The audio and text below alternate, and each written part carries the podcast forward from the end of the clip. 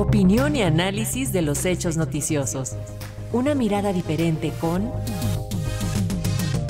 Humberto Musacchio.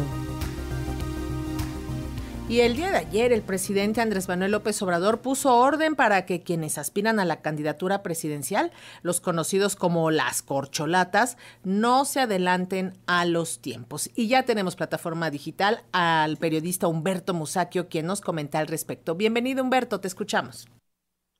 Gracias, Lénica. Efectivamente hay que recordar eh, cuando se dan estas cosas que fue en 2001, después de las elecciones legislativas, cuando el presidente López Obrador habló de que eran varias las corcholatas, así le llamó a los precandidatos a la presidencia de la República, y quedó claro que el destapador era él. La lista eh, chorcolatera, como habría que llamarla, se alarga y se acorta de acuerdo con las declaraciones presidenciales, la situación política y las relaciones eh, que hay en la esfera del poder. Eh, lo cierto es que hay tres fuertes hasta ahora, que son Claudia Sheinbaum, Marcelo Ebrard y Adán Augusto López, por lo menos son los más mencionados, y eh, por supuesto la propaganda de cada uno se desplaza ya por toda la República. Ricardo Monreal, que inicialmente estaba en el grupo, fue desplazado, o eso se supone, pues durante dos años no tuvo comunicación directa con el presidente de la República, aunque desde hace unos días fue reincorporado ya a las actividades de Palacio y se especula que en todo caso pues sería precandidato, pero no a la presidencia de la República, sino al gobierno capitalino. Si nos atenemos a las encuestas, la que se mantiene firme en el liderato es Sheinbaum, Claudia Sheinbaum, actual gobernante de la Ciudad de México. Le sigue en los sondeos de opinión Marcelo Ebrard, político con, yo diría, vasta experiencia y reconocida visión de Estado, eso es indudable. Tras de ellos, según dicen los números, está colocado Adán Augusto López, el exgobernador de Tabasco, que dejó aquel cargo para incorporarse al gabinete presidencial. Es un político sin la proyección nacional que tienen Sheinbaum y Ebrard, pero está trabajando fuerte, viaja mucho para que los ciudadanos de todo el país lo tengan en cuenta y es su derecho mientras no sea con nuestro dinero, con el dinero de los contribuyentes. Llamar corcholatas, como decía, a los aspirantes presidenciales obedece a la vieja tradición del tapadismo. Recuerden ustedes que en el PRI se hablaba siempre del tapado, creo que fue Abel Quesada el que inventó eso.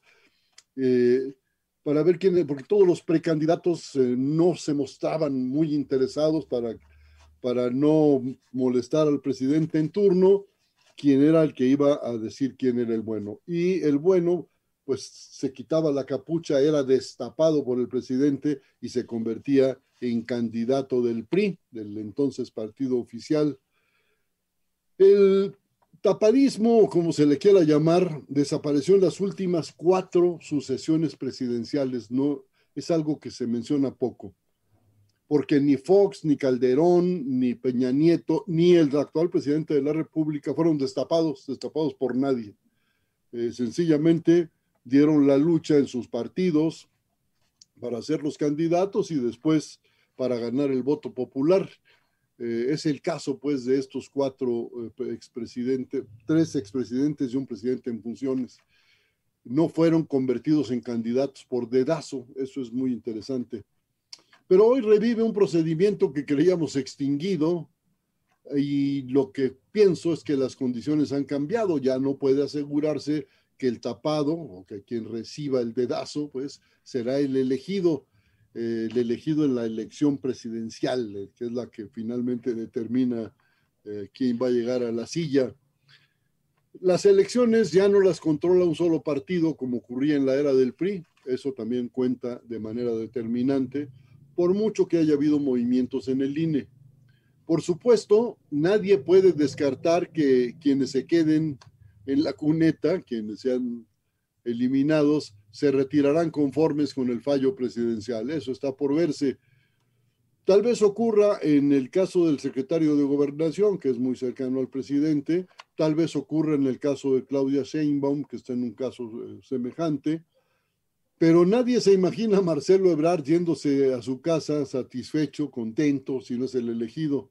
Más bien lo previsible es que se vaya de Morena, que se lleve con él a un amplio sector y se convierta en candidato de otro partido, que al parecer sería Movimiento Ciudadano, porque ya ha habido declaraciones del dirigente de ese partido eh, en favor de, Marcelo Ebrard.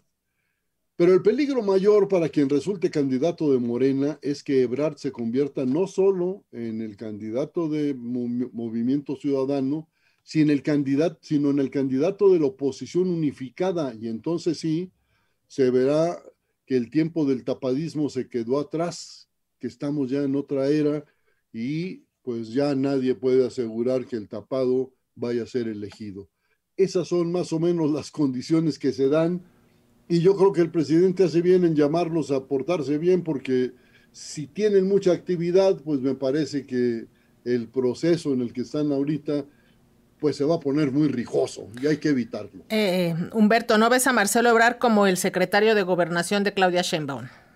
Mm, de ninguna manera, creo que las relaciones entre ellos no son muy buenas. Te lo agradecemos muchísimo, muy buenas tardes. Nos vemos, Lenica, hasta luego, amigos. Hasta luego, buenas tardes.